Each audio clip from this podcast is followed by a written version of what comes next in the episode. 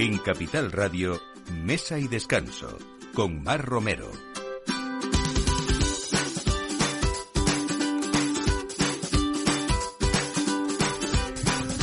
Días, hoy domingo y además eh, 7 de mayo, así que Día de la Madre supongo que nos encontramos casi con ustedes eh, celebrando este gran día y por supuesto en familia también. Y tenemos muchas cosas que celebrar porque también saben que la semana que viene es la fiesta, la festividad eh, de San Isidro en Madrid, eh, para los oyentes que nos escuchan y para quien vengan estas fiestas, pues hay mucho de qué hablar también en el tema gastronómico y de esas tradicionales rosquillas que en el horno de San Onofre se siguen elaborando de forma artesanal en la festividad de, de San Isidro. Desde el 8 de abril, también les contamos, eh, en el 8 de abril se cumplieron 50 años del, del fallecimiento de Pablo Ruiz Picasso, uno de los más grandes artistas españoles de todos los tiempos, y por este motivo, de Westin Palace, Madrid ha ideado varias experiencias que rinden homenaje a uno de sus más ilustres huéspedes. Paloma García, que es la directora de marketing y comunicación, nos va a contar esto y sobre todo qué se está haciendo en este encuentro que ha sido un poco sumergirnos o nos hace sumergirnos en toda esa vida que vivió en Madrid el artista y sobre todo el homenaje que se le ha hecho también en este caso muy gastronómico. Eh, vamos a hablar de una de las eh, bodegas con más de 100 años de tradición vinícola eh, con Javier Moro, presidente de Bodegas Emilio Moro, que han construido pues lo que hoy conocemos ese, esa bodega que significa mucho el contacto estrecho con la tierra, con esas generaciones y con ese conocimiento de ellas y con ese profundo amor y respeto por el vino que nos han enseñado y yo creo que todos los que hacemos este programa y nos escuchan, por supuesto, también. Y vamos a hablar mm, hoy de algo muy interesante y a veces poco conocido eh, es de es un libro monográfico que ha hecho Anilú Cigüeñas que se llama Mejor si pica y sobre todo pues celebra esas peculiaridades, esa belleza, esa diversidad y esa versatilidad de los los chiles y las guindillas, pero además ella nos enseña a tratarlos en este libro para sacar lo mejor de ellos y para adaptarlos a nuestros gustos y tolerancias al picante. Vamos a hablar de todo lo bueno y lo malo y algunas ideas extrañas que hemos tenido a través eh, de la historia, eh, bueno, pues, pues de, de este picante que a veces es mejor de lo que pensamos. Y vamos a ver cómo nos hemos ido también subiendo esa tolerancia eh, entre el gusto de los españoles que antes parece ser que no era tanto. Bueno, pues todo esto esperamos que les parezca interesante a partir de ahora en Mesa y Descanso con Juan da Cañadas en la realización y quien les habla, Mar Romero. Bienvenidos a Mesa y Descanso.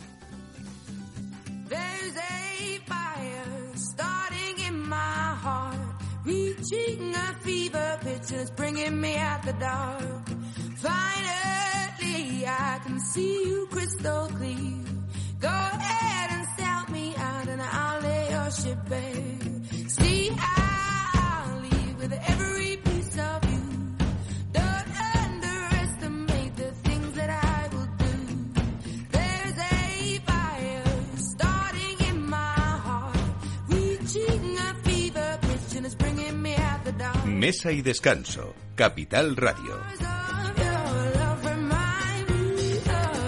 Bueno, la tenemos aquí en varias ocasiones al año. Afortunadamente, Ana Guerrero y su hermana Mónica representan las dos generaciones que han dado vida a una de las pastelerías más emblemáticas de Madrid, el horno de San Onofre, además de la Santiaguesa, también en esa calle mayor que todos visitan cuando vienen a Madrid. Bueno, a pesar de no superar el medio siglo de historia, esta familia representa uno de los templos dulces de la capital en los que la tradición repostera madrileña pues se mantiene viva con productos típicos siempre madrileños como esos panecillos de San Antón, esos pestiños, esos bartolillos y sobre todo ahora estas rosquillas que ahora toca Ana Guerrero, tú que te has convertido yo creo que en un garante de esa tradición madrileña y que además en vuestros obradores yo creo que aparte de trabajar en ellos todos los días dedicas mucho tiempo a estudiar la historia de esa repostería castiza que nos traes hoy aquí también, ¿no? Bueno, pues es mi misión. Creo que, que recibir un legado eh, no es cualquier cosa y hay que estar agradecido y sobre todo hay que estar agradecido a esta ciudad. Mira lo que, mirar qué entradilla hemos hecho hoy. O sea, no, no puede haber más, más rotundidad, ¿no? En, en las grandezas que, que conservamos en la ciudad de Madrid, ¿no? Vam- vamos a hablar del gran pintor de, de Picasso, os tengo que hablar de Jacinto Benavente y de su vinculación con toda la, historia y la tradición de nuestras queridísimas rosquillas de San Isidro. Tenemos una gastronomía para comerla entera y, y qué honor, ¿no? Poder seguir manteniendo cosas que de repente se han vuelto muy modernas. Oye, nos has contado alguna vez que muchos antes de muchos años antes de que de que naciera San Isidro, el patrón de la de la capital, Madrid ya era una ciudad de rosquillas. Cuéntanos por qué. Bueno, así es que, la- a ver, hoy le estaba pidiendo a Juanda que me pusiera a Beyoncé con lo de su gran canción Hello, pero, o bueno, en inglés, que el, que el que sepa decirlo en inglés que lo diga muy bien, pero los halos de los dioses, de los santos, de, si os dais cuenta, casi toda nuestra gastronomía está muy vinculada con, con esa forma redonda, ¿no? Que al principio siempre se sale de un buñuelo o de algo, de un punto y se convierte en un círculo, en ese círculo en el que al final ad- adquirimos pues lo, lo, lo bonito, lo bello, ¿no? El, el halo siempre está rodeado de belleza, un aura siempre, para que, que sea buena, tiene que ser bella, si no, ¿para qué, no? Eh, Madrid es árabe, pero también es romana, pero también está vinculada con todo el Mediterráneo y, y, en- y ahí, de ahí nace ya la rosquilla. O sea, nos tenemos que ir como muy atrás para, para entender por qué es un círculo y, y luego pues ya darnos a toda esa tradición que tenemos. La primera rosquilla es, por supuesto, la escaldada, ¿no? La, la rosquilla de la tía Javiera que hemos llamado después, una gran emprendedora esos nombres de mujeres gastrónomas, ¿no? Desde su más tierna infancia que, que consiguieron pues trascender al final. Que iba ahí con su burro, supongo, ¿no? Eh, por mía. los pueblos de Madrid vendiendo esas rosquillas. ¿Que esas eran las tontas o las listas? ¿Cuáles eran? Pues ninguna de las dos, las de la tía Javiera. Jacinto Benavente habla muchísimo, porque ya sabéis que le encantaba la mujer, el mundo femenino y todo lo que con, con ella eh, ocurría, o, o vincularlo con el día a día de Jacinto Benavente. Él habla siempre de una rosquilla bueno, por suerte su padre era médico en Villarejo de Salvanés, de donde, de donde viene la tía Javiera, y, y donde se hicieron típicas y famosísimas estas pequeñas rosquillas que nacen de la tradición más trashumante, que nacen de la tradición del churro, de las churras y las merinas, o sea, trashumancia, pura historia de España y que nacen de ese escaldado, de esa forma de cocinar cuando no hay cocinas, cuando no hay hornos, cuando lo que tenemos es un- un campo algún elemento que nos pueda otorgar el fuego y esta maravilla que tenemos como es el AOVE, ¿no? O el aceite de oliva virgen O sea, en realidad es como una especie de masa frita de churro, un buñuelo Eso cubierto por esa glasa de azúcar, Es- pero frita en, en aceite de oliva. de ¿no? Es una que rosquilla vosotros muy llamáis en blandita. San Onofre la rosquilla de la abuela, ¿no? La, de- la rosquilla de la abuela o la rosquilla de la tía Javiera. Eh, tiene ya el nombre de la tía Javiera que, bueno, él habla, eh, tiene coplillas hechas, ¿no? De pronto no habrá en Madrid cachipé, duque ni hortera, que con la tía Javiera emparentado no esté. Era tan famosa como puede ser hoy doña Manolita, que aparecía en la romería con carteles, todas querían ser primas, sobrinas y familiares de la tía Javiera porque era una adinerada y sin embargo nunca lo hizo saber. Ella iba con su pañuelo negro por supuesto, emprendiendo siempre con su burro. Siempre la maltrataron un poco, la hicieron un personaje pseudocómico y aparece siempre un poco caricaturizada, ¿no? Y un poco trasnochada en esto del hablar de una mujer como Dios manda, ¿no? Pero pero fue Bueno, esto un- demuestra cómo había mujeres emprendedoras en Hombre. esos tiempos ya, ¿no? Sí. Otra de las cosas, fíjate, estamos hablando de rosquillas y nos va a salir un día muy femenino porque una de las grandes rosquillas de ese cuarteto que componen eh, las rosquillas de San Isidro, las tontas, las listas, las de Santa Clara, Son las femeninas, francesas, ¿eh? Son eh, hay mucho que contar de esa reina Bárbara Sí. de Braganza que trajo, trajo todo su paladar afrancesado cuando, cuando se casó con Fernando VI, ¿no? Pues- Y que realmente yo creo que le dio una vuelta también a Madrid importante, no solo en lo gastronómico, sino en ese gusto, en esa elegancia, ¿no? Que le hacía mucha falta a la capital en aquel momento. Yo creo que, que, que Bárbara de Braganza ha sido nuestra gran reina y hoy tenemos el Madrid que tenemos gracias a ella. Sin ella, eh, Madrid sería distinto. Era, eh, ella supo entender que una corte requería una, una serie de, de, bueno, de, sobre todo de cultura. Trajo a los grandes artistas, trajo a los músicos, trajo todo. Y además Madrid era una ciudad de paso, con lo cual todo era muy rápido, todo era muy pum pum paso a Toledo, paso a Valladolid, donde estuviera la corte, con lo cual aquí nos quedábamos siempre como con, con unas cocinas muy rápidas, pero con poco calma, con poca belleza. Tenemos palacio, bueno, es que yo creo que nuestro nuestro palacio es que mejor, es que más bello que Versalles, o sea, es alucinante, por favor, tenemos una gran ciudad. Bárbara de Braganza, ella no estaba para nada de acuerdo con las costumbres que, que se usaban en Bueno, ella era realmente venía de Portugal, lo que pasa que sí que trajo ese refinamiento Sí. francés, ¿no? Eh, Sí. a, a la corte Y además también, tuvo que ¿no? luchar con la Farnesio. Imagínate lo que se aprende ahí. Si no es a través de la belleza, creo que su vida habría sido muy complicada. Ella nos trae una de las grandes frases y de las frases más divertidas, que es la suerte de la fea, la guapa la desea. Claro, porque Fernando VI era un hombre muy guapo, ¿no? Y entonces ella era muy envidiada, aunque era una reina, parece ser poco agraciada, Pues tenía pico viruela, era bastante feucha, pero pero él murió prendado de ella el resto de su vida. O sea, quiere decir que fue una mujer que consiguió a través de su no belleza con- conseguir la, la gran belleza, ¿no? En honor a ella tenemos la, la rosquilla, la que llamamos francesa, que simplemente lo que hizo fue bueno, pues decorarla, ¿no? Con un poquito de almendra y, y hacer de aquella rosquilla básica una rosquilla real. Eh, y luego tenemos pues la de las Santa más Clara es el merengue seco, ¿no? Son las de merengue nada más. Claro, o sea, eh, Santa Clara representa un poco a la diosa Mayo, no a la, a la, a la, ro- a la diosa Maya. Eh, es primavera, estamos en, en- hay una eclosión de, de huevo, tenemos huevos por todas partes y, y en honor a, a todo ello, los grandes merengues, ¿no? Que vamos a ver hasta, hasta que llegue el verano. Y en honor a, a esta diosa, a la diosa Maya, que es otra Mira, luego cuando venga Emilio, dile que el- único error que cometió esta diosa fue Javier emborracharse. Javier Moro, perdóname. Fue emborracharse. Sí. Y ese fue su error. Y por ello la castigaron y la mataron y la, y la, y la mataron con un mirto, con una rama de mirto. De ahí lo de las, lo de las. Bueno, tú sabes eh, que la, ahí- en la época romana eh, la, la mujer que bebía eh, podía perder, o sea, se la podía juzgar, eh, bueno, más que si fuera infiel. De hecho, ese, ese beso nuestro en la boca, la herencia del ius osculi este que suena un poco demasiado culto, es precisamente como el hombre de la casa, mm, eh, el hombre o el padre o el suegro Sí, sí, o el o el hermano, el abuelo el eh, daba un beso en la boca a la mujer para así delatarla, saber si había bebido o no, y eso era un castigo prácticamente casi divino. O sea, que qué afortunadas de somos de poder beber vino hoy en día. bueno, pues esa sería un poco la de, la, la de Santa Clara, pues yo siempre la llevo hacia ese lugar porque, porque me parece que hay que pues venerarla de aquella manera. Y sin duda alguna las más famosas serían las tontas y las listas, que a mí me hace muchísima gracia porque es donde encontramos toda esta tradición pícara de Madrid. Y, y, de, y de nuestra historia, ¿no? Pues grandes libros, otros grandes libros, ¿no? Que nos lo demuestran. Y son esa guerra de aguadoras. O sea, está eh, la tonta y la lista, acordaros, la tonta es la que simplemente lleva anís y la lista es la que va, pues, glaseada con un, con un limón, ¿no? Y es la más amarilla. Y, y era aquella, aquella maravillosa guerra, bueno, maravillosa, habría que vivirla, ¿no?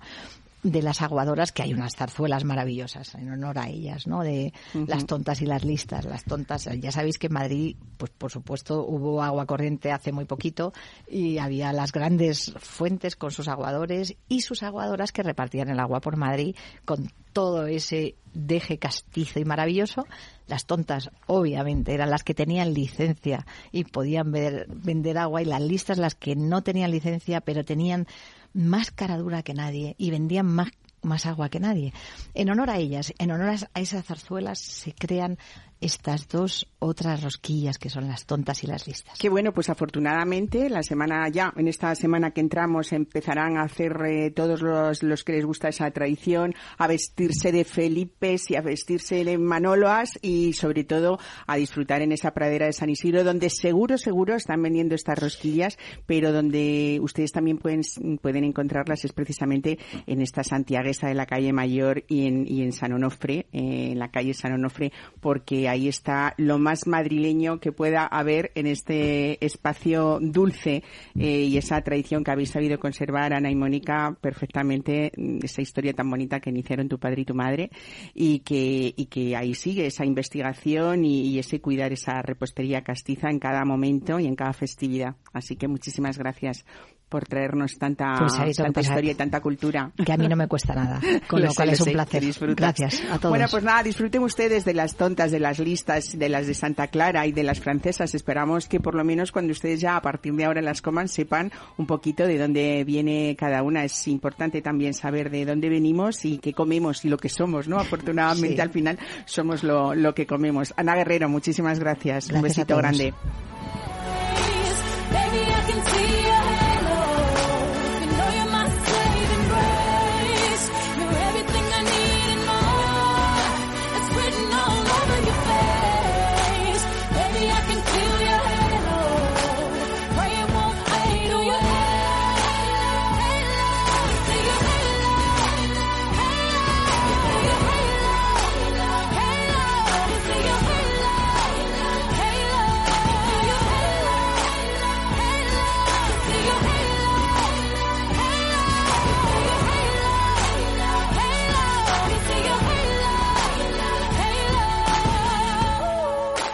Mesa y descanso con Mar Romero.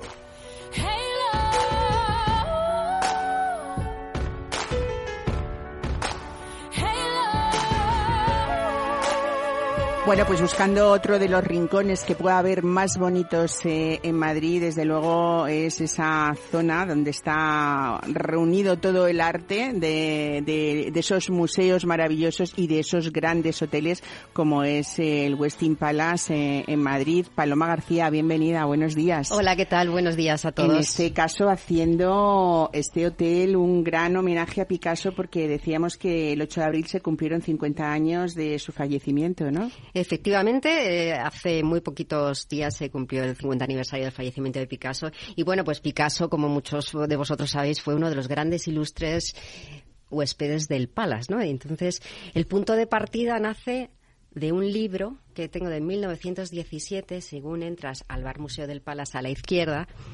Allí está abierto un libro por la página del 17 de junio de 1917, que fue una de las estancias de Picasso en Madrid, donde aparece el Qué nombre de Pablo para Ruiz no Picasso, eh, su novia rusa entonces, que se llamaba Olga, no recuerdo ahora mismo el apellido, y el director de los fales rusos. Allí están los tres nombres, eh, las habitaciones donde se alojaron y lo que pagaron, que esto es muy, muy divertido, que eran 25 pesetas.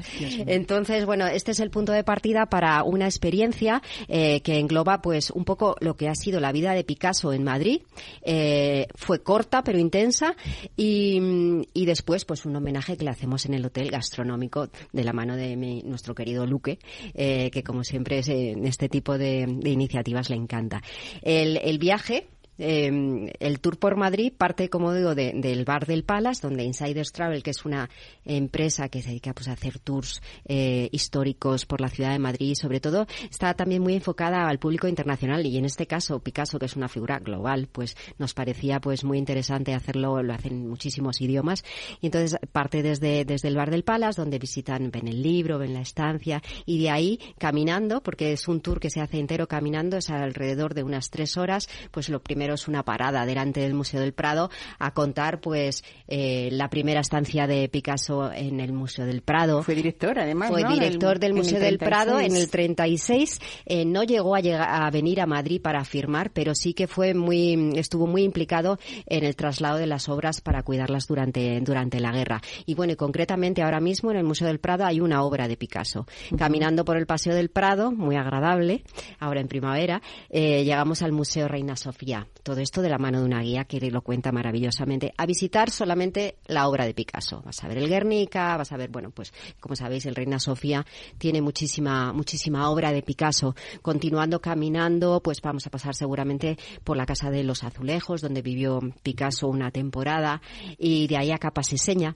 Capaseseña es otra de las tiendas más históricas de Madrid. Le encantaban y- las capas, ¿no? le encantaban las capas, allí se las hacían a medida y le encantaban tanto que cuando él pidió ser enterrado con una de las capas y está envuelto Qué en una- bonito, en la una capa española. La capa española. ¿En qué. ¿En qué ocasiones se usa ya la capa española? De- Debe ser una, alguna cena de gala importantísima, Pues, Paloma, ¿no? Sí, eh, importantísimas. Los alabarderos la Por usan, ejemplo. por ejemplo. Claro. Es, es maravillosa la capa española, a mí me encanta. Y bueno, y de ahí ya pues bajan a la Real Academia de Bellas Artes de San Fernando, donde estudió Picasso en sus primeros años, y de vuelta al Palace para disfrutar de la experiencia gastronómica que nos ha preparado Luque. Y de ahí también tengo que dar las gracias a, a Malengual, que es la conservadora del Museo Rein, Museo Picasso de Barcelona, que, que bueno me ha apoyado en este en esta historia. Ella escribió un libro de Picasso en Barcelona y entonces pues yo ahí me, he sumado y le he pedido un poquito de ayuda. Fíjate que hablar de la relación de arte y gastronomía eh, es que es muy fácil encontrar, eh, no solamente, por supuesto, en Picasso, que, que además él, yo creo que tanto la cocina, todo lo que rodeaba la cocina también fue una gran fuente de inspiración para él. Y en su obra hay muchos espacios, alimentos, eh, naturalezas muertas, además. Claro. Eh, y, y yo creo que es una, eh, bueno, pues eso, una fuente de inspiración para muchos artistas también, ¿no? Es una fuente de inspiración para muchos artistas y por otro lado para los chefs. Sí que es verdad que hay que tener, hay que cuidar con mucho detalle el no caer en en hacer algo que, que, bueno que no merezca eh, que no tenga una narrativa detrás interesante para convertirlo en una experiencia. En este caso nos hemos basado en, en varias eh, en varios temas que tienen que ver con Picasso. Hemos empezado con una sangría. Es una sangría que era muy típica en una taberna en Barcelona que se llamaba El Scatregats. Ajá. Y, y allí, pues Picasso y toda la, todos los, mm, la, la- la vida de- intelectual de, de Barcelona en aquella época, pues la frecuentaban mucho. Él incluso allí diseñó algunas, algunos cuadros y está decorado con, sigue existiendo. Y Luque ha cogido y la ha texturizado. Bueno, entonces para tomarla con cuchara. Pero es una sangría. Después, un carpacho de ternera y sandía. Y ahí se ha inspirado en los tonos de las señoritas de Aviñón. Mm, Entonces, eh, sí es verdad que en el menú no he podido imprimir las obras por todo este tema de los derechos de autor. El ¿no? color pero, seguro, ¿no? Pero si tú recuerdas las señoritas de Aviñón, Mm. o bueno, te la bajas, eh, lo miras en internet, Y- puedes ver que... Bueno, ese eh, movimiento cubista yo creo que fue como los inicios, ¿no? Sí, De- el inicio del cubismo. Y, y bueno, pues eh, es un plato además muy refrescante. Después hemos un paseo por, por la infancia de, de Picasso y ahí pues una, una eh, sardina, una anchoa y un boquerón. Claro, Eh, ahí muy malagueña también la ha interpretado a su, a su modo, pero bueno, ese es el, el homenaje a su infancia. Después, pues un, un plato que, bueno, tiene su gracia ya en el título, es un estofado de vaca cubista con patatas al cubo. Y es que este realmente es un, es un plato totalmente cubista y en este y en los tonos y todo se ha inspirado en casas en una colina. Ajá. Esta es otra de las obras de Picasso. Después- ¿Cómo es la forma de esa fo- Bueno, me imagino que por supuesto cubos de patatas, ¿no? cubos, Pero luego claro, cubos de patatas Hay un montaje y, ahí, y ¿no? cubos de, es, es, eh, la ternera pues está como muy eh, des- des- eh, como deshecha, deshilachada, ¿no? deshilachada y convertida en cubitos. Ah, bueno, Eso bueno. es. Desde luego hay investigación, ¿eh? Tú Hemos y Luque, hecho una dos. investigación, sí, sí. Y, y después, eh, como un prepostre, un cóctel azul. Bueno, pues es un homenaje al periodo azul de Picasso. Y para terminar, una pavlova. Y esto es un- también, pues pensando en aquella época cuando vino Picasso en el año 17 con su novia rusa, pues un postre ruso. Él estaba fascinado con ella y con Estaba sus- fascinadísimo. sí. Y con, porque él hacía, Picasso vino aquí precisamente a hacer los decorados de los ballets rusos. Mm. Y, y bueno, la hemos rellenado de crema de absenta, en lo que nos hemos estado inspirando Luke y yo. ¿Era tomando. un licor prohibido antes Era un no? licor, es un licor prohibido.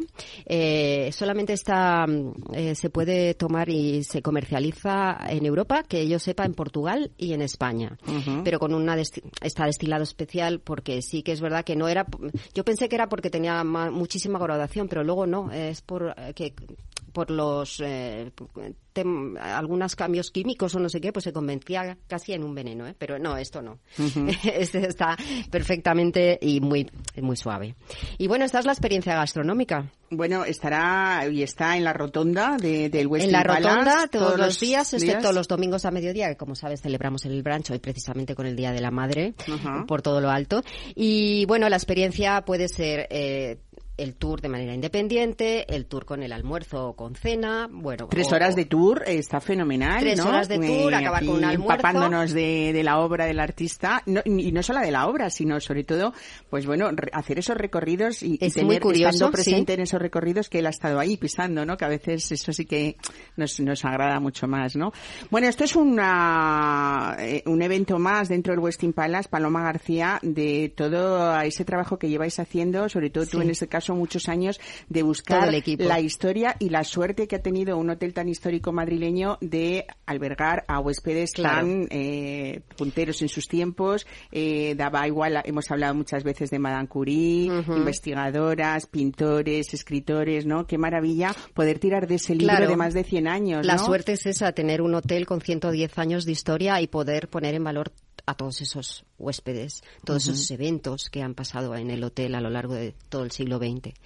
Qué y, bueno. y bueno, y seguiremos en ello. O sea, me imagino ahora que la curiosidad es que vosotros te- seguís haciendo registro, lógicamente, eh, como cualquier hotel, de todas esas visitas, estancias, sean más cortas Claro. o más largas, y, y- y no deja de ser un documento histórico para el futuro también. Yo ¿no? especialmente sé lo importante que es eh, predecesores que han cuidado ese legado y que han ido guardando cositas. Yo siempre que me traen algo, pues el otro día me trajeron unas fotografías de, de la inauguración del Museo Thyssen, bueno, hace ya muchísimos años. Y todo esto ahora no es tan, pero dentro de 50 años, pues sí que lo va a ser, como lo es ahora para mí lo que pasó hace 100 años y haber guardado esos libros que estén cuidados, mantenidos y en una vitrina, pues eso es, eso es muy, muy importante, la verdad que sí. Pues felicidades, Paloma, por esa idea magnífica. Felicidades a Luque, que cada día nos sorprende más con esa cocina muchas veces eh, cercana, llena de historia, pero también dentro de su creatividad, eh, que, que, bueno, forma parte también un poco de ese,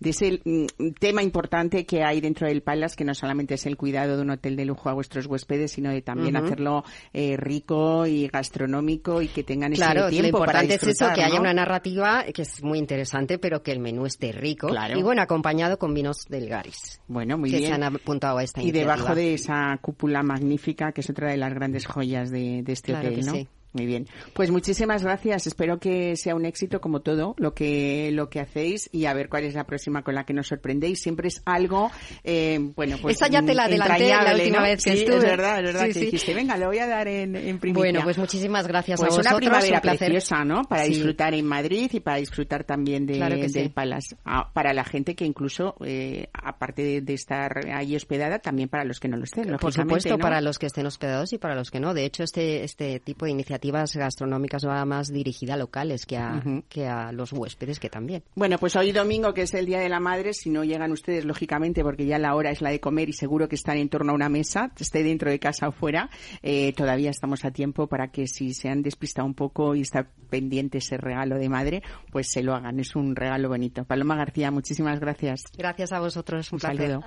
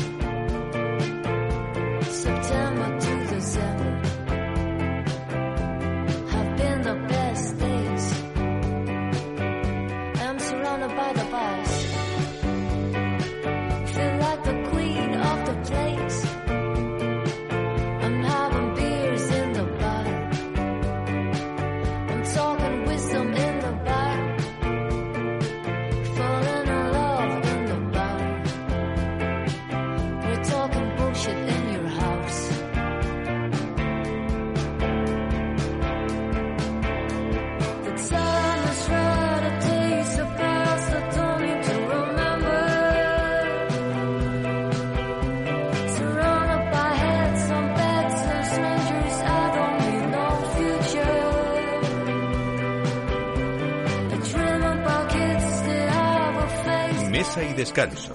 Capital Radio.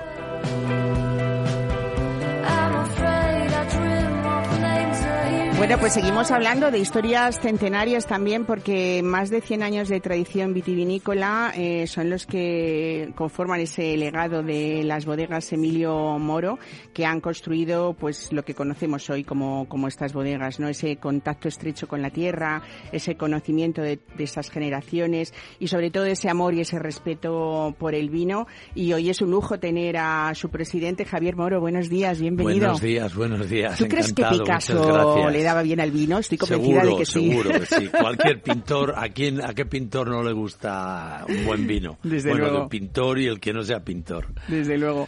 Bueno, Javier, tú perteneces a la tercera generación de la familia Moro y llevas además desde 1989 la bodega como director comercial. Yo creo que has sido pues uno de los principales artífices de, de la expansión de esta marca. Pero un año, o sea, estamos recién de cumpleaños eh, como presidente de la compañía porque yo creo que bueno, tuviste que, que hacía falta un refuerzo sobre todo en esa expansión por, por América y por Asia, ¿no? Pues sí, la verdad que sí. eh, eh, tuvimos esa visión, aunque somos tercera generación comercialmente, solo, solo llevamos 33 años. Quiero decir, tampoco la, la denominación de origen fue mucho más atrás, fue Ujú. 82, en lo que nosotros eh, nos preparamos un poco, nos acogimos en el año 89, eh, ya un poco pues eh, poniendo nuestra nuestros nuestro sello no de, de, de alguna manera pues venimos con esos viñedos con esa historia de mi abuelo de mi padre y entre mi padre y no y nosotros pues eh, decidimos a, acogernos al consejo regulador. Date cuenta que éramos 20, la 27 bodegas de las 310 o 315 que puede haber ahora mismo. O sea que que en ese sentido hemos aprovechado todo ese todo ese bagaje todo ese todo ese conocimiento que nos ha aportado mi padre que le aportó su abuelo eh, en un en un paraje como Pesquera de Duero que es eh, tiene las connotaciones eh, más perfectas para que la uva en este caso la variedad tinta fina más conocido como tempranillo demuestre eh, el potencial y que es una uva que eh, es muy versátil, ¿no?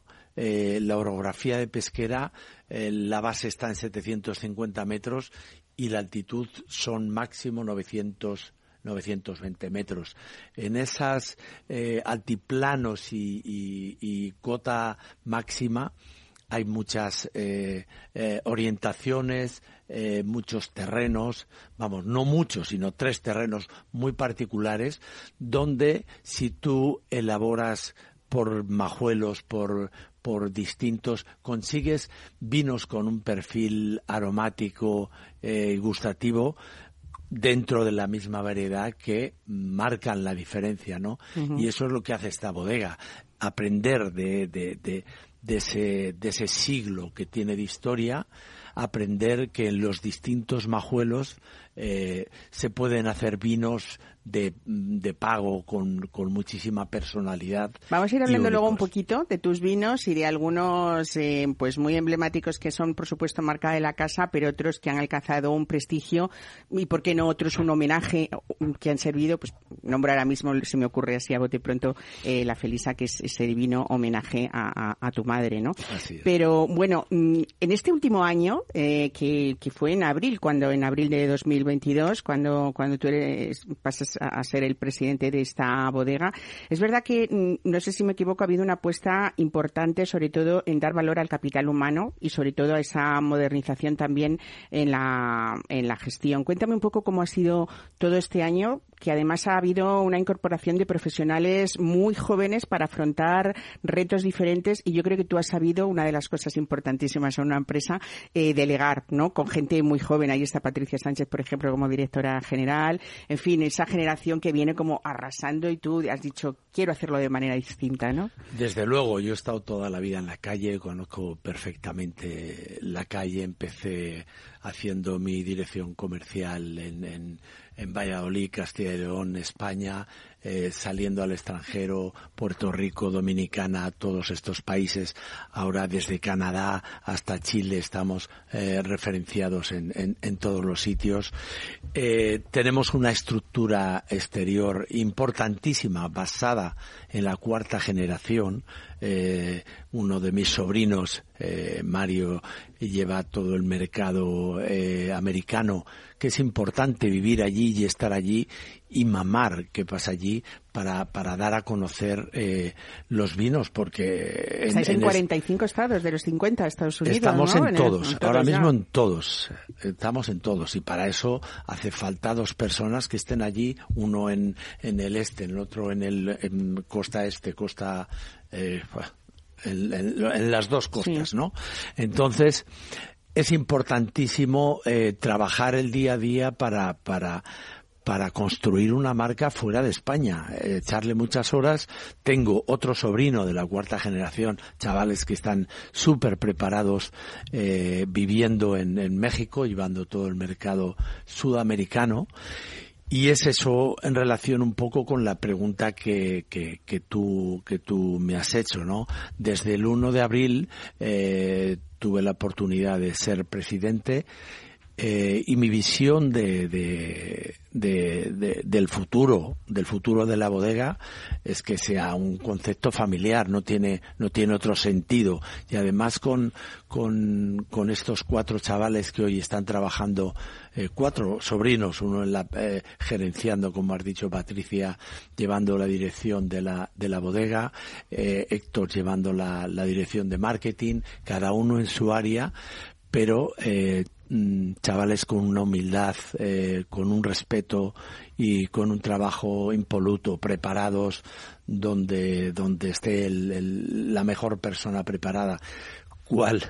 cu- Mi posición, ¿cuál es? Pues la, la más inteligente y es dejar hacer, supervisar y aportar tu experiencia de, de toda una vida, ¿no? Entonces, unido todo eso, unido todo eso, eh, queremos eh, de alguna manera eh, que la bodega vuelva a salir a flote, que nunca, o sea, no ha estado nunca hundida, por supuesto, ¿no? Es una expresión quizás eh, Quizá además con otra visión también, ¿no? De esta parte joven. Mucha más moderno, Claro. con, con, con, con una profesionalidad departamental absoluta, eh, una, una empresa donde, donde, donde las haya, ¿no?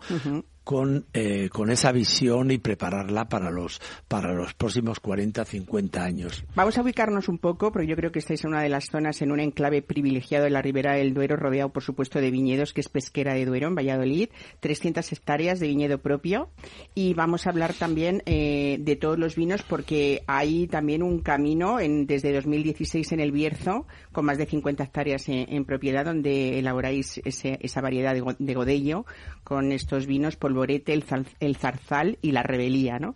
Pero vamos a empezar. eh, yo creo que hoy que estábamos estamos hablando del Día de la Madre, hay un eh, un regalo muy especial que es esa edición limitada que habéis hecho de Mayolus con Jorge Vázquez, con el modisto, eh, que también está ese vínculo que habéis hecho pues con la moda y con otras artes eh, mm, para entender o así lo vemos los consumidores yo por lo menos de cómo el vino puede estar presente en muchísimos lugares eh, no solamente cerrándonos eh, y pareciendo que el vino solamente es para esos expertos que critican el vino de una manera u otra o, que, es de una o lo viven de una manera tan seria que a veces esa imagen impide que esta gente eh, joven y, y dedicado a otras parcelas de, la vida es como que la tienen ahí un poco no no vamos a romper todos esos estereotipos no De eso nos estamos encargando ahora precisamente. Nuestra visión de lo que es el, el- mundo del vino hay que abrirla, como tú bien dices, hay que abrirla a, a- a todos, a toda la gente. El vino no tiene que ser casposo ni tiene que ser eh, eh, que tenga unos un- una- unos palabras especiales, ¿no? Hay que conjuntarlo con la moda, con el arte, con el deporte, o sea, con todo casa el vino porque lo que lo que tú comentas con Jorge Vázquez fue un evento precioso donde juntamos moda y, y- y- y vino, ¿no? También el año pasado, en septiembre, después de Vendimias, hicimos un evento en la bodega precioso donde jun- donde juntamos flamenco, o, o- o cante puro como es eh, Rancapino Chico, Florencio Sanchidrián haciéndonos un, un speech jamón ahí, pero ¿no? El haciéndonos, haciéndonos el speech de esa cultura que tiene el, el jamón y yo hablando de vino. Y Por eran- cierto, que esta semana ha sido reconocida la profesión de cortador de jamón, ¿no? Que ya era hora, así que pues, felicidades al gremio. ¿eh? Enhora- enhorabuena, yo tengo una grandísima amistad con él, nos conocemos de hace muchos años y lo que hace- lo que está haciendo este hombre fuera de España, eh, que sea el embajador mundial del jamón, que, que, que, que, sea capaz de todo el mundo admirarle, algo tiene que tener de valor y es poner en valor un producto como, como el jamón en España. Pues el, con el vino deberíamos de ser así, porque aquí somos conocidos y hay muchas bodegas, pero sales fuera, sales a, a Estados Unidos, donde vayas, y ya eso se reduce. ¿Por qué? Porque todo es costoso. Yo creo que el, el- el vino español se tenía que juntar y dar la batalla en, en- en- en- en estados como Estados Unidos y, por supuesto, toda Sudamérica. Quizás el país más representativo para el vino español sea, sea eh, México, sea Dominicana, sea es- estos países, pero Estados Unidos, que es la cuna de todo, porque es pero hay que, hay que trabajar entre todos. Hay que abrir una carta y en vez de ver eh, dos hojas de vinos franceses, dos hojas de vinos italianos, llega a España y vemos siete vinos, seis vinos. Pues no tenemos capacidad para llenar una hoja o dos hojas como están ellos. Fíjate, pero ese trabajo, españoles claro, hay, pero ¿no? ese, ese trabajo hay que Hay que hacerle, hacerlo, y hay que claro. salir a la calle. Ya sabemos que cuesta mucho dinero y muchas horas Claro. de las que dedicamos nosotros, pero es como se construye una marca internacional porque nuestro ADN es hacer una marca internacional en el mundo. Bueno, Finca Resalso, por hacer un repaso así breve, que es vuestra versión más joven de esa tempranillo que tú nos contabas. Eh, Emilio Moro, por supuesto, el buque insignia de, vuestra bodega. Mayolus, esa edición especial ha habido, es una caja preciosa, un estuche maravilloso, eh, que yo creo que haya habido un trabajo común con Jorge Vázquez, con muchísimo gusto, muy elegante y desde luego lo que te digo, y para mí un, regalo perfecto en estos días, ¿no? Está Mayolus Valderramiro y, Sancho, y, y el de Sancho Martín, que yo creo que, que ha sido como la- las alabanzas de la crítica nacional e internacional en esas sucesivas añadas, creo que os ha dado muchas alegrías. La pregunta que te voy a hacer es mm, un poco casi ridícula, pero eh, porque elegir uno es como elegir, decir que elijas un hijo tuyo, ¿no? De los que Imposible. tienes. Imposible. Pero no sé, eh, ¿con, con cuál eh, reseñarías tú para, para enseñar al mundo lo que nos estás contando, ¿no? Eh, ¿qué, qué, qué representatividad cogerías? Pues como bien dices, es, es, es complicado, ¿no? Conseguir un vino porque cada uno tiene su momento y su historia, ¿no? Eh, la Felisa, como has dicho, para el Día de la Madre es un, un, guiño que, que hicimos a nuestra madre, cariñosamente la llamamos la Feli, eh, en el cual quisimos hacer un vino un poco reflejando los vinos que hacía mi padre antiguamente antes de entrar en el Consejo Regulador, eh, vinos con un carácter frutal primario pero carnoso, elegante, ¿no? Y hemos querido transformar eso en, en, en, en, esta botella que se llama La Felisa, que es un vino ecológico y vegano, que eh, también tiene su, su público, un vino muy fácil de beber, muy gustoso, carnoso y perfecto para, para regalar el Día de la Madre. Te has olvidado de un, de un vino que se llama Emilio Moro, clon de la familia. clon de la que familia, nuestra, es verdad. Es nuestra élite.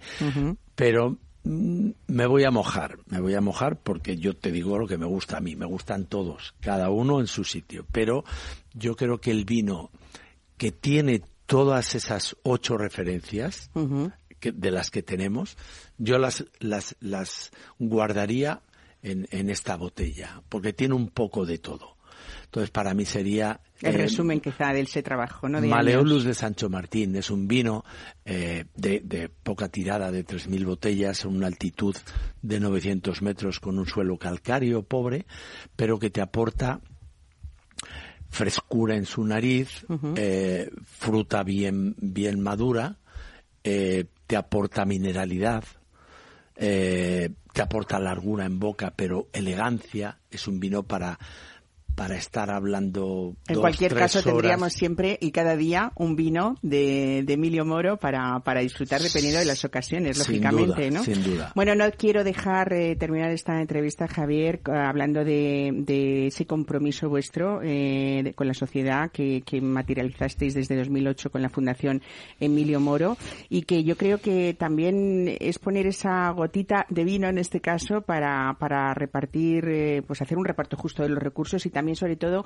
ayudar a esas personas que están en exclusión social y bueno, si se puede paliar en algo esta, esta situación, ahí estáis vosotros, ¿no? Siempre hemos sido muy solidarios y de algo podemos presumir es del trabajo y la humildad y el respeto por, por las personas que nos han educado así, desde mi madre que es una santa, pues mi padre, hombres trabajadores, hombres eh, rec- no rectos, sino comprometidos con, con, esto. Y llevamos toda la vida eh, eh, colaborando con gente. Montamos la fundación, estamos colaborando, por ejemplo, hemos estado la semana pasada eh, con la Chef for Children, que este año ha elegido a, unos niños de, de Málaga, eh, donde han ido todos los chefs, eh, más de 40, 40, 40 y tantos chefs estrellas Michelin, y los que han fallado, que suelen fallar algunos porque realmente no puedan, no, no es porque no quieran ir, ¿no? Entonces, siempre estamos al lado de, de todas estas eh, eh, mm, creaciones. El año pasado hicimos la vendimia eh, con, con los niños Down de Valladolid. Siempre algo que conmueve, que nos propongan, que tal, vamos a estar ahí porque tenemos ese, ese gen de, de, de, de dar. de solidaridad, De solidaridad, también, ¿no? Pues. Javier Moro, muchísimas gracias por estar hoy con nosotros, hacer un hueco en esa apretada agenda que a pesar de saber delegar muy bien, como hemos dicho, sé que está siendo un año muy contundente en cuestión de, de compromisos, así que muchísimas gracias por estar hoy con nosotros en Gracias esta por familia de invitarme. Capital Radio. Gracias. Muchas gracias.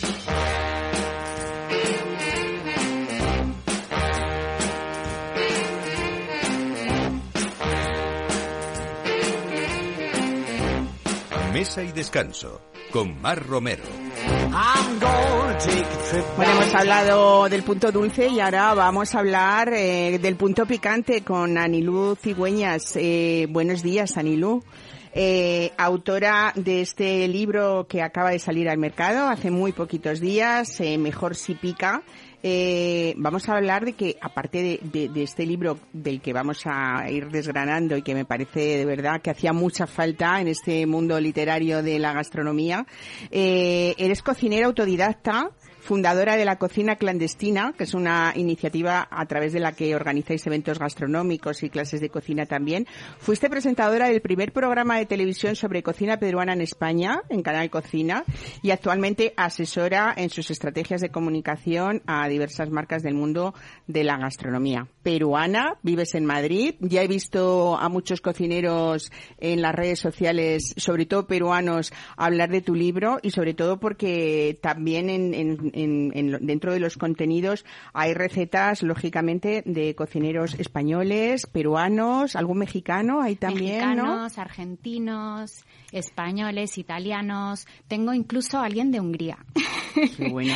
Bueno, mejor si pica, que es, es un viaje por el mundo de los ajís, de los chiles, de las guindillas, eh, desde la bebida hasta el postre, eh, todos estos eh, alimentos también, ¿no? Que son eh, ajís, chiles, guindillas. eh, estaría como dentro de las especias, ¿no? ¿Podríamos catalogarlos o no? No exactamente, porque, o sea, es un fruto que lo puedes convertir en especia, pero también lo puedes usar como fruto en sí. Claro. Entonces, sí que hay un poquito de confusión, porque de hecho en inglés incluso cuando se habla de comida picante se habla de spicy, pero realmente hay un, hay un mundo de inexactitudes alrededor del picante y al- alrededor del propio nombre del ají o el pimiento picante, ¿no? Que, bueno, se han ido perpetuando en el tiempo, pero bueno, trato un poco también de eso en, en el libro. Bueno, lo que sí que tienen todos ellos es la capacidad de elevar esa receta a otro nivel, la, la que hagamos, ¿no? Como tú dices en el, en el libro, también de hacernos beber y comer en 3D, ¿no? Exactamente. Bueno, eh, yo creo que sí sí que es verdad que han sido tanto como la patata, eh, como el tomate, todos esos alimentos de ida y vuelta, ¿no? Que trajimos de, después de ese descubrimiento de América, han sido grandes aportes de la despensa mm, sudamericana a toda a toda la humanidad que sería bueno sin estos elementos o algunos de estos elementos nosotros no tendríamos ni pimentón pero tampoco tendríamos ni gazpachos ni pistos manchegos ni nada de lo que se nos pueda ocurrir. Qué triste era mm, la vida gastronómica en Europa antes del descubrimiento de América la verdad no bueno cuéntame porque yo creo que has hecho un recorrido bastante sorprendente y sobre todo bastante completo de ese universo del picante y hay una cosa que me gusta mucho de este libro, que es esas pequeñas dosis de humor con el que has sabido darle la vuelta a, a- todas estas explicaciones también, ¿no? Exactamente. Sí, es un recorrido, como dices tú, por el mundo del picante, eh, bueno, demostrando, como, como bien has mencionado, ese impacto que tiene en muchísimas cocinas del mundo, ¿no? Entonces, obviamente, eh, la cocin- las cocinas de Latinoamérica, México, eh, Perú, sobre todo, ¿no? Pero realmente todo el continente, pues es un, es un ingrediente propio, natural, que siempre ha estado en nuestra cultura, pero hoy creo que sería muy difícil imaginar una cocina eh, del sudeste asiático, una cocina india, sin este aporte eh, del picante, ¿no? Entonces, eso es eso, un, recorrido, pues eligiendo los que yo considero los más representativos del mundo, pues es, es un viaje por distintas regiones, empezamos por América, con Perú y México como los principales, digamos, eh, protagonistas, pero también recorremos Europa, ¿no? Eh, en donde su, digamos, su enraizamiento es un poquito más, eh, más, eh, mm, digamos, en unas zonas muy específicas, ¿no? Por ejemplo, Italia, el sur de Italia específicamente, o Hungría, ¿no? Y luego seguimos por, por otras, por otras cocinas, eh, Turquía, por ejemplo, eh, India, China, sudeste asiático, ¿no? Entonces es, es un viaje en, en muchos sentidos. Bueno, yo supongo que, que también el objetivo tuyo, entre otras cosas, ha sido abrir mentes, tú dices, abrir mentes y corazones a los ajís y dar a conocer sobre todo esa versatilidad, ¿no? Y, y defender también sus cualidades que van más allá del picante, porque yo creo que también tienen la capacidad de alegrar, pues desde las bebidas hasta el postre de cualquier plato en todo el mundo, ¿no? ¿Realmente van con todo? Los ajís, las, las, la- las guindillas, los chiles. Yo creo que sí. Bueno, de hecho, esa es, es lo que defiendo en el libro y, y, bueno, a través de todas esas recetas demostramos, bueno, junto con 50 chefs y bartenders de todo el mundo, esa versatilidad. Y desde luego, como bien has dicho, desde la bebida, un cóctel o un postre, eh, a mucha gente le sorprende, pero yo creo que poco a poco se va a ir conociendo más y se va a tomar de una manera mucho más natural, ¿no? Bueno, eh, los ajís, los chiles, las guindillas tienen en común, están unidos por la capsaicina, que es un compuesto químico que no tiene olor ni sabor, pero que se activa al entrar en contacto con la boca o con cualquier parte del cuerpo y todos sabemos lo que nos produce, que es esa sensación de ardor, que supuesto, o sea, por supuesto hay niveles. ¿eh? Eh, ¿Cuál es la especie que más, que más eh, capsaicina tiene? Bueno, en eso hay una competencia porque de hecho se van creando nuevas variedades de chiles buscando ese, ese, bueno, no sé, ponerte la medalla del más picante, pero bueno, ya serían, eh, digamos, eh, variedades eh, que no son naturales, ¿no? Sino que se han ido creando. Pero diríamos que entre los que están disponibles, digamos, en un mercado, en una tienda especializada, pues entre los más picantes estaría el habanero, ¿no? De los, que, como digo, comercialmente disponibles para cualquiera que, que quiera acceder a ellos.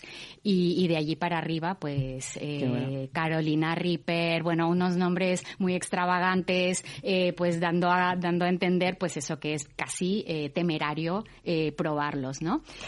Bueno, yo creo que mm, este libro también nos va a ayu- ayudar a, conocer todos los beneficios también de los ajís y de los efectos que nos provoca, porque aparte de lagrimeos, de, salivación, de sudores en algunos casos, también es verdad que, parece ser que fluye la adrenalina, se liberan esas endorfinas que tenemos, nos- se nos desvanece el dolor y también es algo como que nos invita, nos sigue generando ese deseo casi casi refrena- irrefrenable de repetir, que a veces nos dicen, "Pero, chico, estás sufriendo y sin embargo sigues, ¿no? Tomando picante. Esto es lo que nos, uno de los efectos, ¿no? Que nos provoca. Exactamente. Eh, este grupo de, ingredientes eh, generan unas reacciones en el cuerpo que son súper especiales y únicas, ¿no? Y es un, un hecho muy curioso porque eh, ese, esa sensación de ardor el cerebro la interpreta como, como eso, como fuego. Entonces activa una serie de mecanismos para apagar ese fuego, ¿no? Por eso el sudor, el lagrimeo, pues eh, se nos cae agüita de, de, de, la nariz, salivamos más también, lo cual también uh -huh. ayuda a la experiencia eh, gustativa, ¿no? Y, eh, y luego, ¿qué pasa? Como lo interpreta como calor, como que te estás quemando, como dolor, luego libera endorfinas, ¿no? Para calmar esa sensación. Entonces, no sufrimos por porque somos tontos, sino sufrimos porque luego Les hay una recompensa, ¿no? ¿no? Que es esa sensación de alivio que te invita a querer repetir. Bueno, en algunos países este ardor, ¿no? Se calma con, con arroz, con dulce o con alcohol, pero hay algo que es una premisa importantísima que todo el mundo tiene que saber, que jamás se puede o se debe beber agua cuando uno se ha picado, ¿no? Porque eso ya es como el, el, el querer sufrir más todavía, ¿no? Sí, no sirve para nada. Eh, digamos que el sentido común te diría, quiero algo que me refresque, pero en este caso la capsaicina eh, es liposoluble, es decir, que se, se disuelve resuelve con un, algún ingrediente graso. Entonces, leche, eh, frutos secos, incluso una cucharada de aceite de oliva, eh, un poco de yogur, por ejemplo, es algo que vemos siempre en una mesa de una comida india, ¿no? Ese, ese, ese tazón de yogur, pues para calmar y para compensar un poquito cuando nos hemos excedido en el uh -huh. picante. Bueno, y otra de las cosas que también hay que saber, Anilú, si uno mira y revisa eh, con detenimiento este libro, a mí me encanta porque es que hay de todo, hay recetas, hay mucho de historia y sobre todo esa información que no hasta ahora no, no, nunca la habíamos encontrado tan completa, ¿no? Ese ha sido un gran aporte con tu trabajo. Eh, comer picante no causa úlceras. No causa Otra cosa úlceras. es que la persona que tenga úlceras no debería tomar picantes, ¿no? Exacto. Es de... Una persona que tenga úlceras o cualquier condición gastrointestinal compleja, pues obviamente el sentido común te dice pues que no le metas calor a una herida, ¿no? Como una úlcera. Entonces, obviamente, eh, recurrir al sentido común. Eh, si un alimento eh, no te sienta bien, pues no lo tomes, ¿no? Pero no tengas miedo porque no te va a causar una úlcera ni los ajíes ni ningún otro alimento. Uh -huh.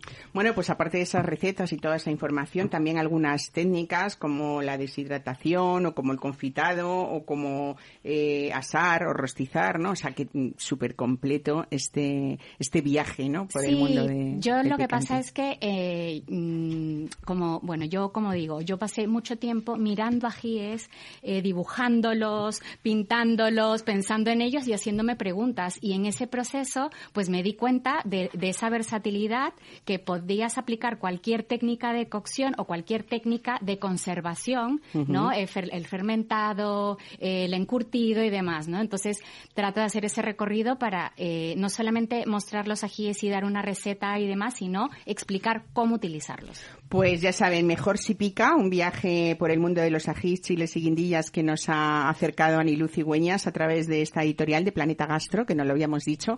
Muchísimas gracias por estar aquí y felicidades por ese trabajo que sé que hay muchos cocineros y aficionados al picante que te lo van a agradecer y te lo están agradeciendo sinceramente. Y aquí lo dejamos, sin más. Nosotros eh, esperamos que pasen esta buena tarde de domingo que les queda, sobre todo en un día tan especial como el Día de la Madre, para la semana que viene, ya saben, no se olviden de que es esta festividad tan madrileña y tan cañí que todavía mantenemos afortunadamente. Pónganse los mantones y los claveles. Y nosotros estaremos aquí también la semana que viene, así que les esperamos. Gracias por esta escucha de cada domingo y gracias por ser tan fieles a Mesa y Descanso y a Capital Radio. Pásenlo bien.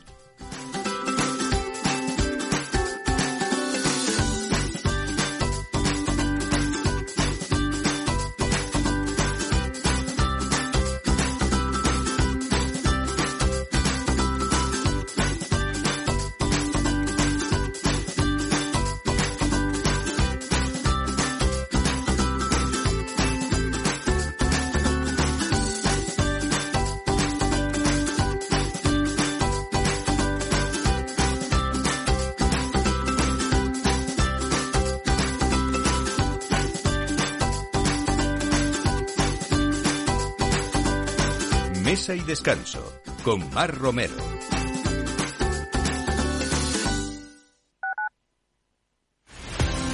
Empresas tecnológicas, escuelas de negocios, sindicatos, organizaciones empresariales, empresarios, formadores y figuras relevantes de las administraciones públicas comparten tertulia todos los miércoles a las 3 de la tarde en Cibercotizante, un programa dirigido por José Joaquín Flechoso.